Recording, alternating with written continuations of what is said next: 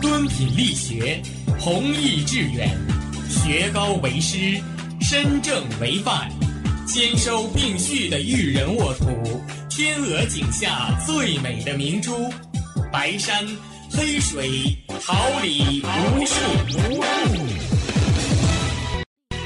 您正在收听的是哈尔滨师范大学广播电台，用声音技术生活，让声音雕刻未来。用声音记录生活，让声音雕刻未来。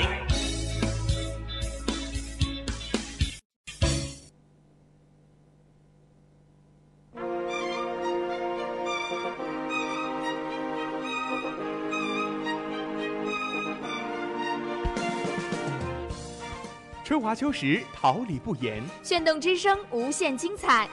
FM 七十六点二。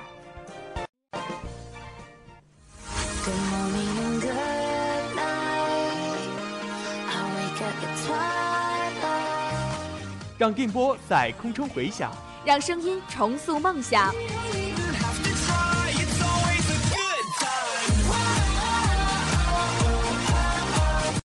在青春的旅途上，用电波打破沉寂。在年少的岁月里，让声音尘封迷茫。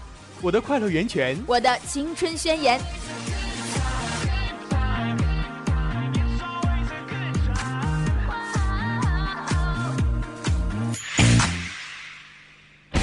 师范大学广播电台，正青春，传递正能量。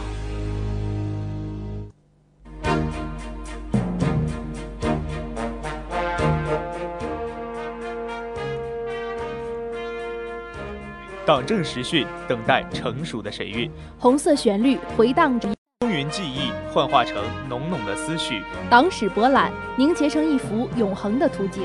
梦幻曲调唤醒银河瞌睡的流云。以真诚思念编织的爱，在这里随电波传递。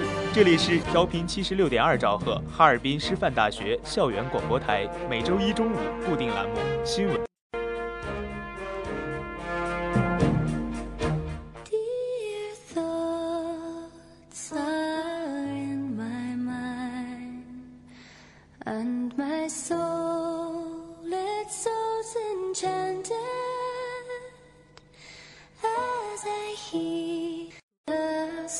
like sin.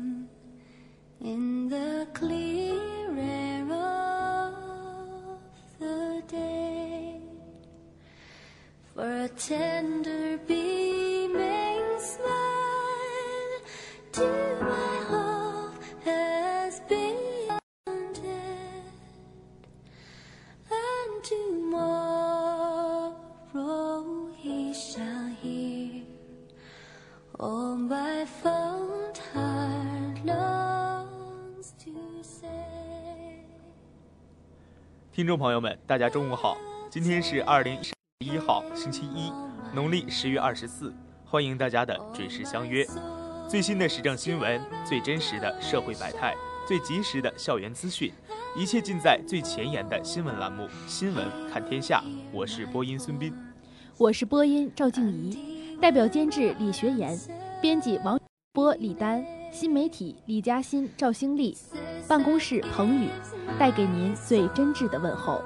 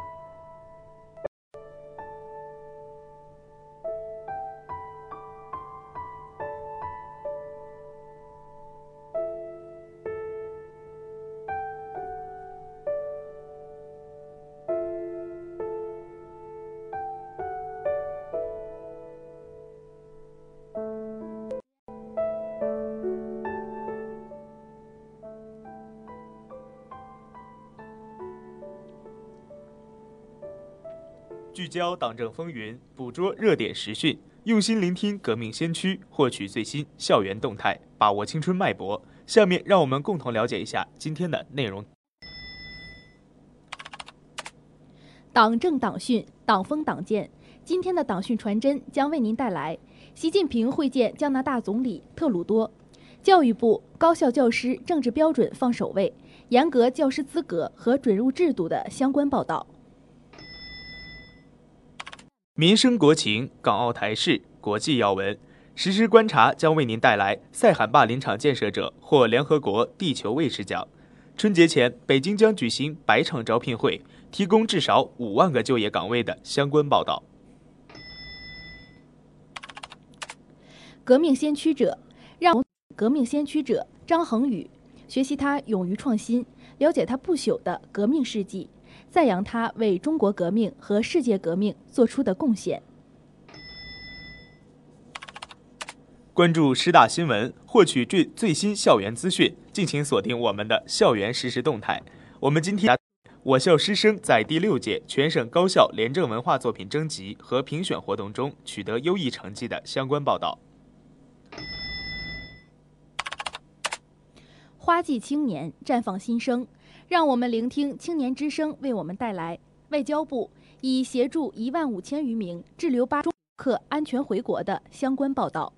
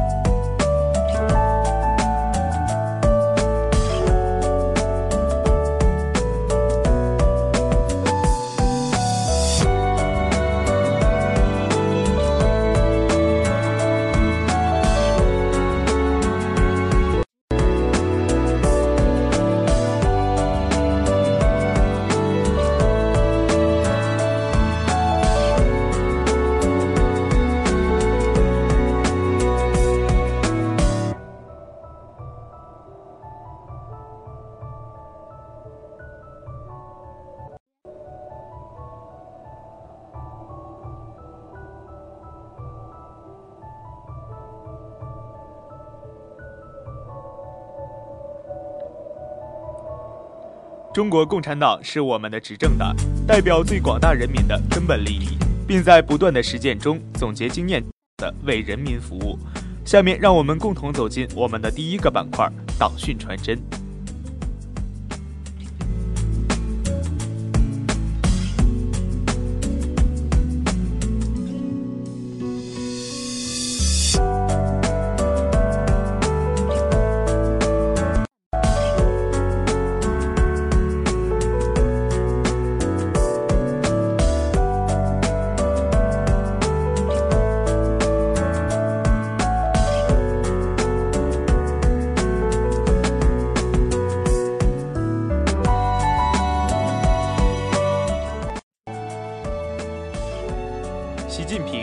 加拿大总理特鲁多。十二月五号，国家主席习近平在北京钓鱼台国宾馆会见加拿大总理特鲁多。中共中央政治局委员、中央书记处书记、中央办公厅主任丁薛祥，中共中央政治局委员、国务院委员参加会见。习近平指出，中加两国领导人保持密切交往，对两国发展起到了重要的引领作用。中加两国各有优势，互补性强，合作潜力巨大。希望双方拓宽思路，采取积极措施，推动两国关系取得更多实施。习近平强调，增进政治互信是国与国关系稳定发展的前提。一个国家的发展道路，只能由这个国家的人民自己决定。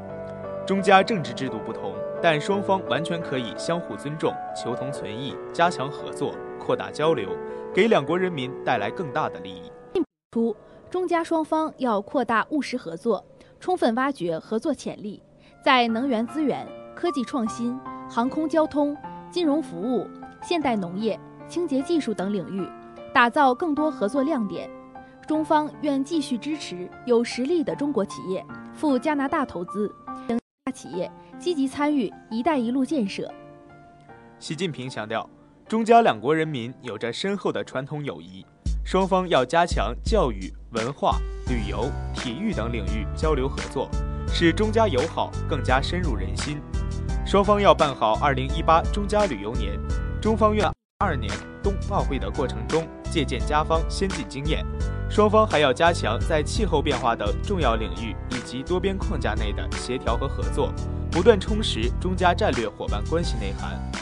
特鲁多表示赞同习主席对加中关系的评价。近年来，加中合作进发展劲头，给两国人民带来了实际利益，也向国际社会发出了积极的信息。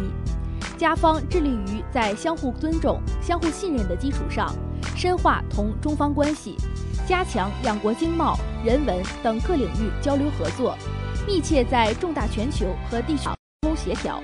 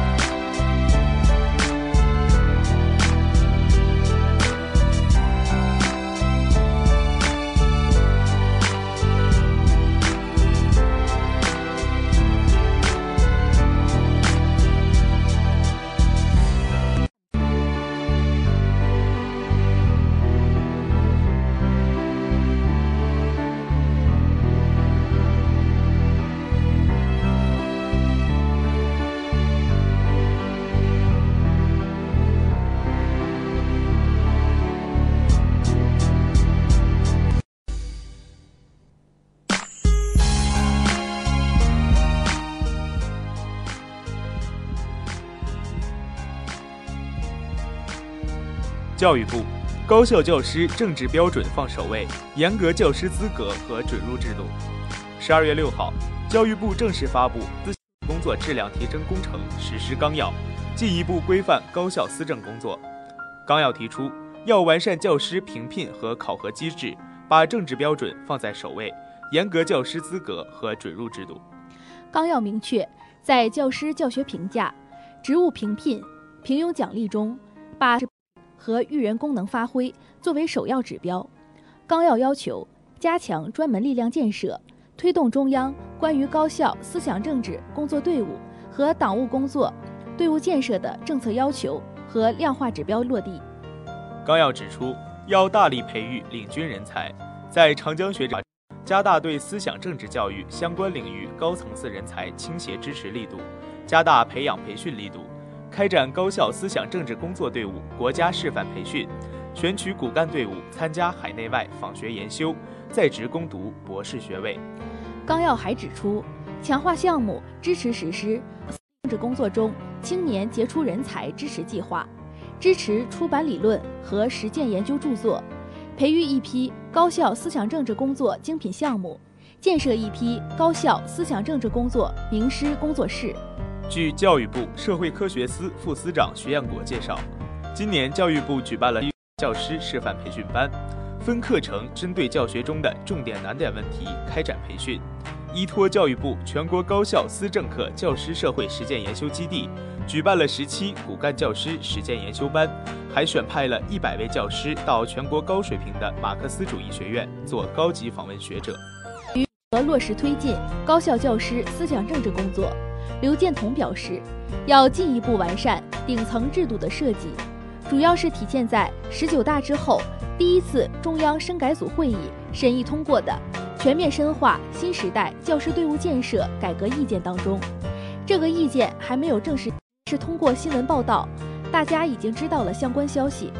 文件就大力提升教师思想政治素质，全面加强教师德风建设做出了总体布局。刘建彤还提到。要推进评价制度的改革，根据高校思政会的精神，深入推进关于深化高校教师制度改革的指导意见。指导意见于去年八月份印发，思政会的精神已经在里面得到反映。今年专门认定了人民大学等四十所高校教师考核评价改革示范校，以发挥典型引领和示范引领的作用。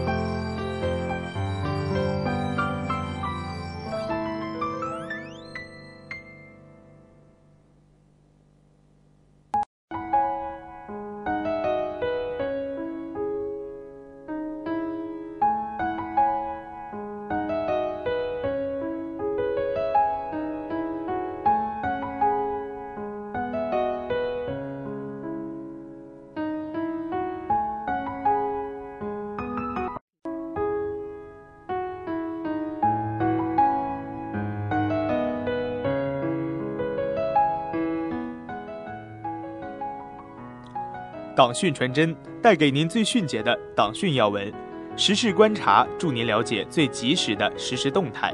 下面让我们迎八面内外时事，实时观察，观察不止。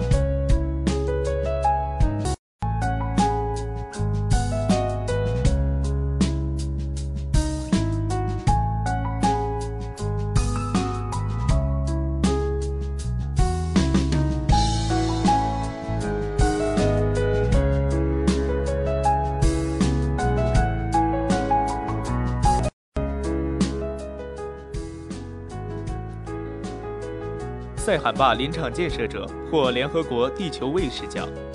十二月五号，联合国环境规划署宣布，中国塞罕坝林场建设者获得2017年地球卫士奖。地球卫士奖从2005年开始颁发，表彰世界各地杰出环保人士和组织的最高奖。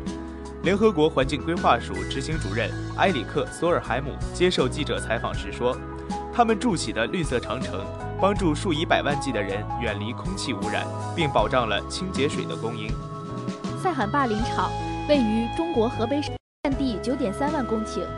由于历史上的过度采伐，土地日渐贫瘠，北方沙漠的风沙可以肆无忌惮地刮入北京。一九六二年，数百名雾林人开始在这一地区种植树木。经过三代人的努力，将森林覆盖率从百分之十一到百分之八十。目前，这片人造林每年向北京和天津。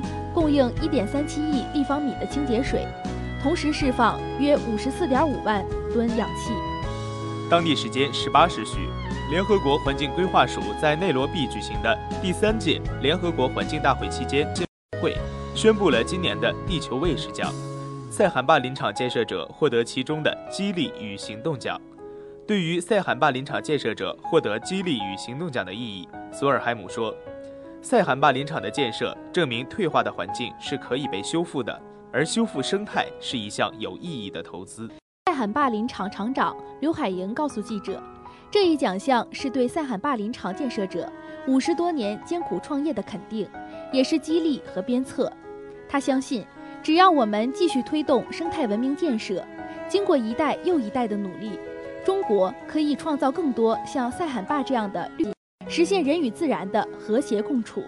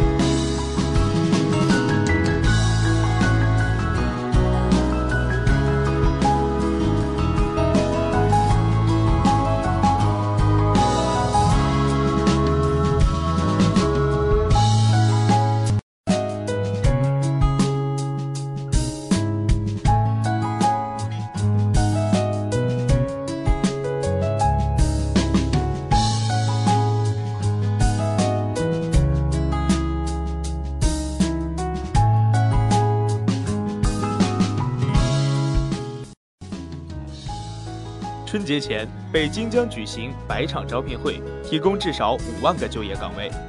十二月六号上午，北京市东城区举行了城乡劳动者精准帮扶专场招聘活动。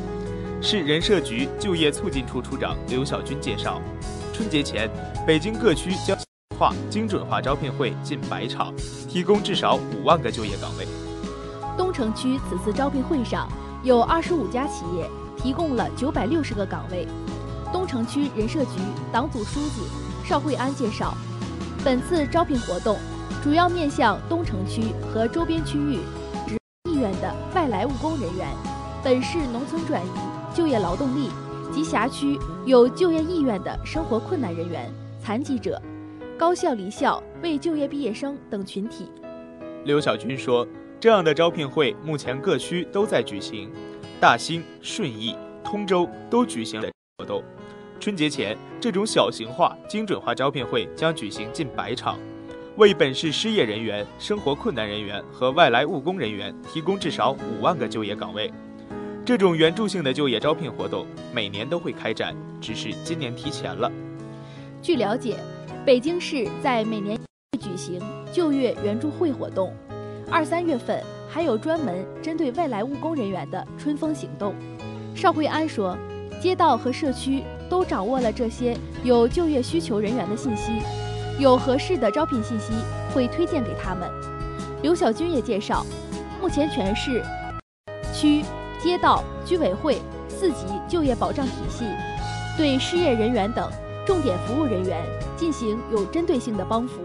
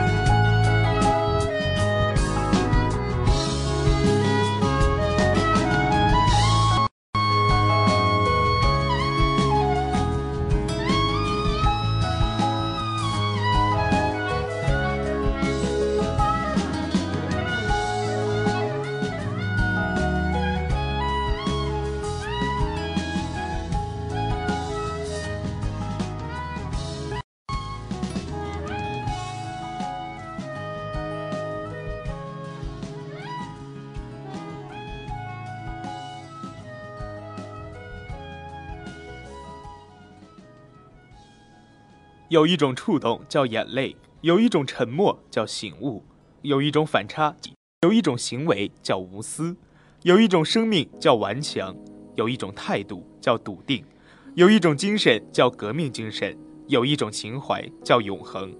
下面，让我们一同走进革命先驱者，倾听能够激励你我、洗涤心灵的革命事迹，走出阴霾，迎接阳光，在肩膀勇敢前行。Everything that I believe is right here. Not thinking about tomorrow. Couldn't catch it if I tried. World is spinning too fast, so I'll wait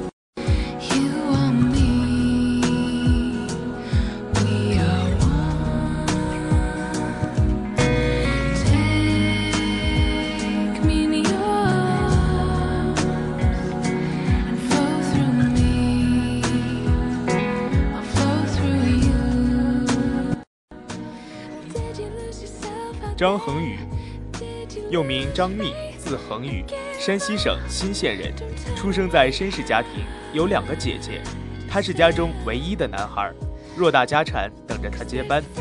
一九二五年全省成绩第一，考入太原晋山高级中学，八年考入北京师范大学。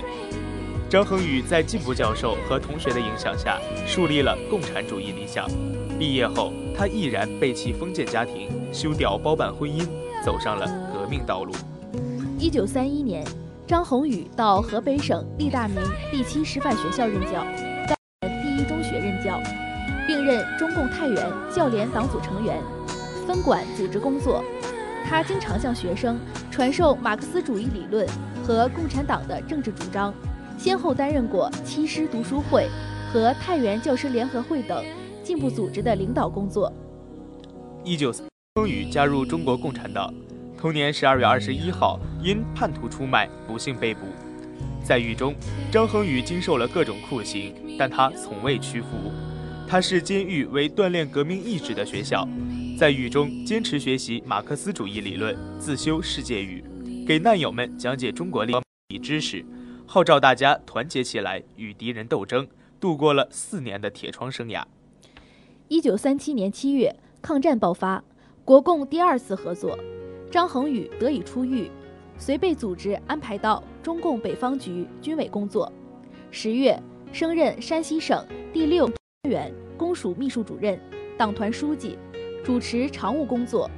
在工作中，他认真贯彻执行党的政策，十分准确地掌握对国民党既团结又斗争的原则，对当时的政权建设起到了积极的作用。与当时的杨秀峰、岳一峰、北方局三君子。一九四一年，北方局政全部成立，张恒宇兼任秘书，在杨胜坤的领导下工作。他呕心沥血，积极工作。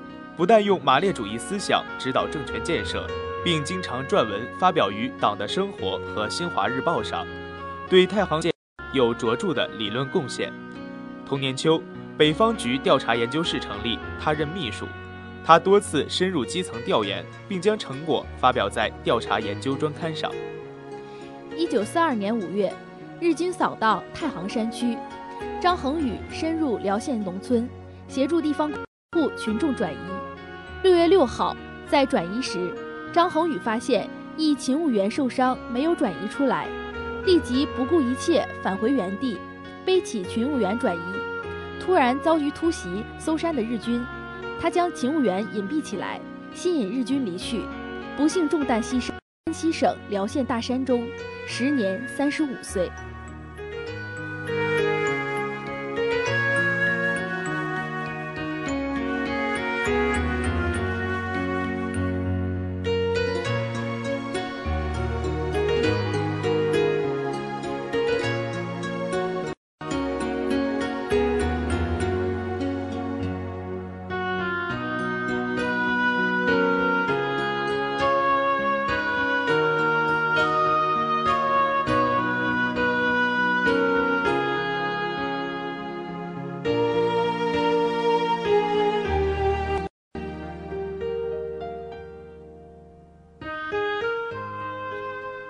飘动的魅力师大，丰富多彩的校园实训，生活总能给你我带来不一样的感动与惊喜。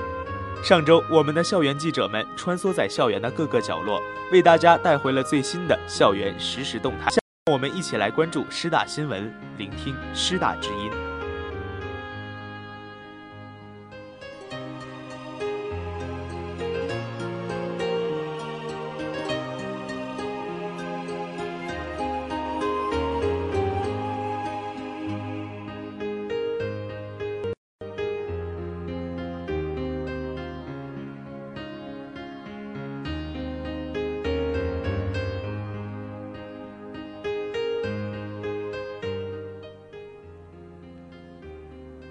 我校师生在第六届全省高校廉政文化作品征集和评选活动中的成绩。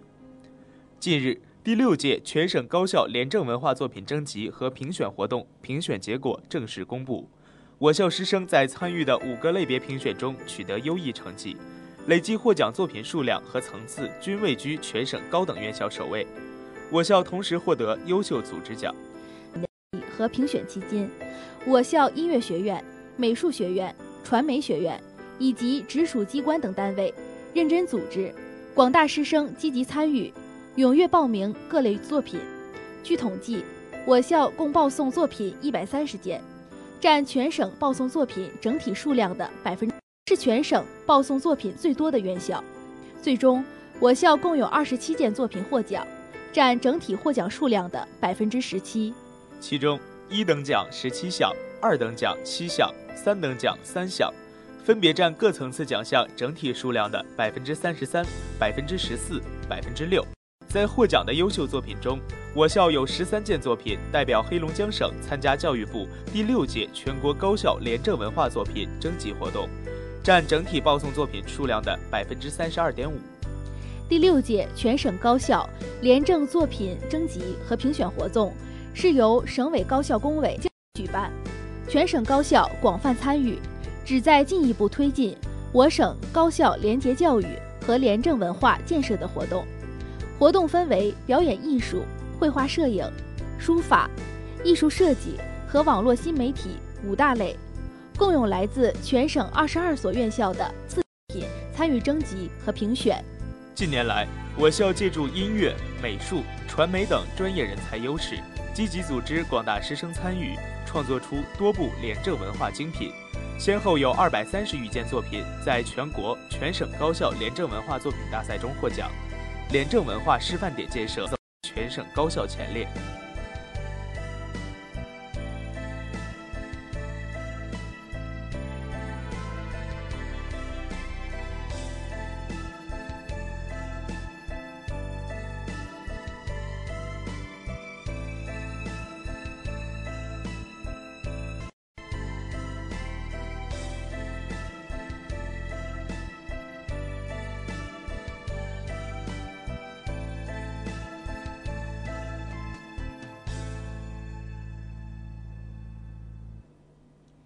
花季岂无言，雨季何无声？静聆绿展花蕾情，奏青春之曲，听青年之声，舞木叶之步，燃热血之火。青年的心声，我们一起聆听；时代的心声，你我共同发现。青年至上，正能量，我们在发声，让我们今天的青年之声。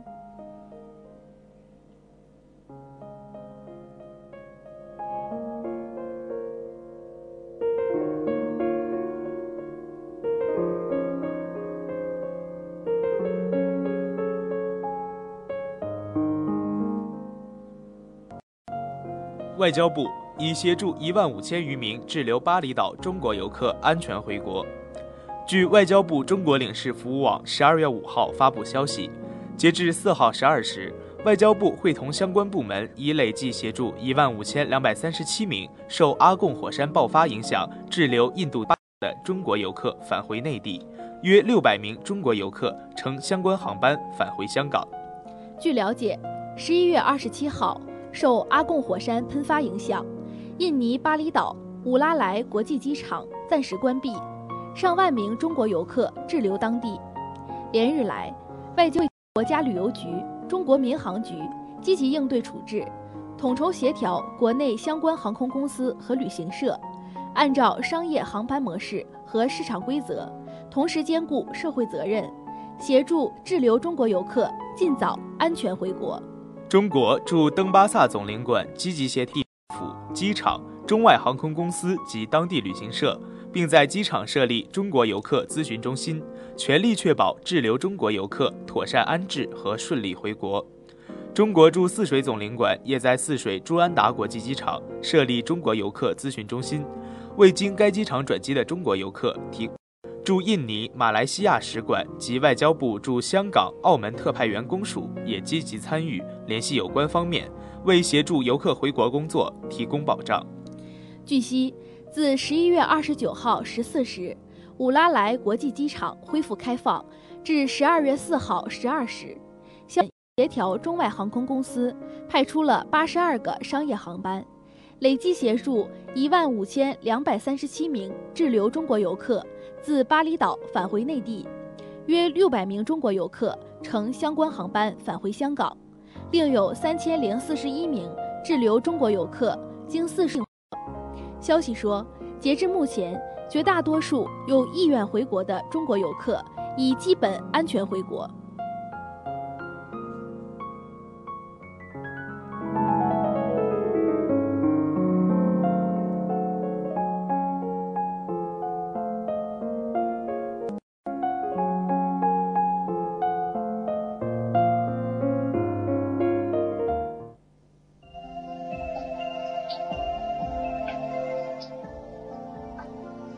不同的日子，同样的问候。下面让我们跟随新闻看天下的脚步，一同来关注本周的天气情况。一白天晴，零下二十三度至零下十二度，西风一到两级。星期二白天晴，零下二十三度至零下十二度，南风一到两级。星期三白天晴，零下二十三度至零下十四度，西南风两级。星期四白天阴，零下二十度至，西南风两级。星期五白天阴转晴，零下二十度至零下十一度，东北风一级。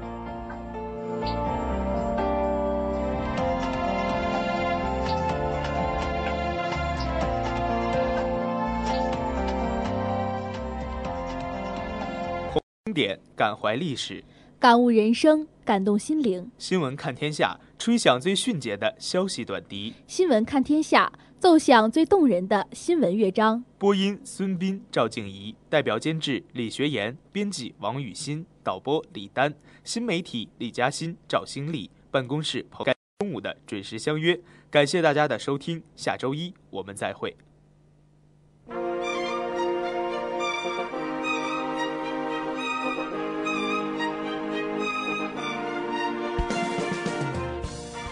春华秋实桃李不言。炫动之声无限精彩。二十二。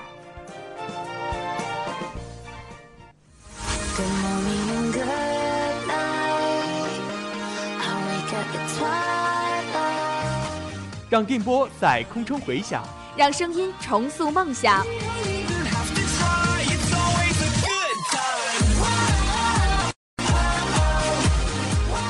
在青春的旅途上，用电波打破沉寂。在年少的岁月里，让声音尘封迷茫。我的快乐源泉，我的青春宣言。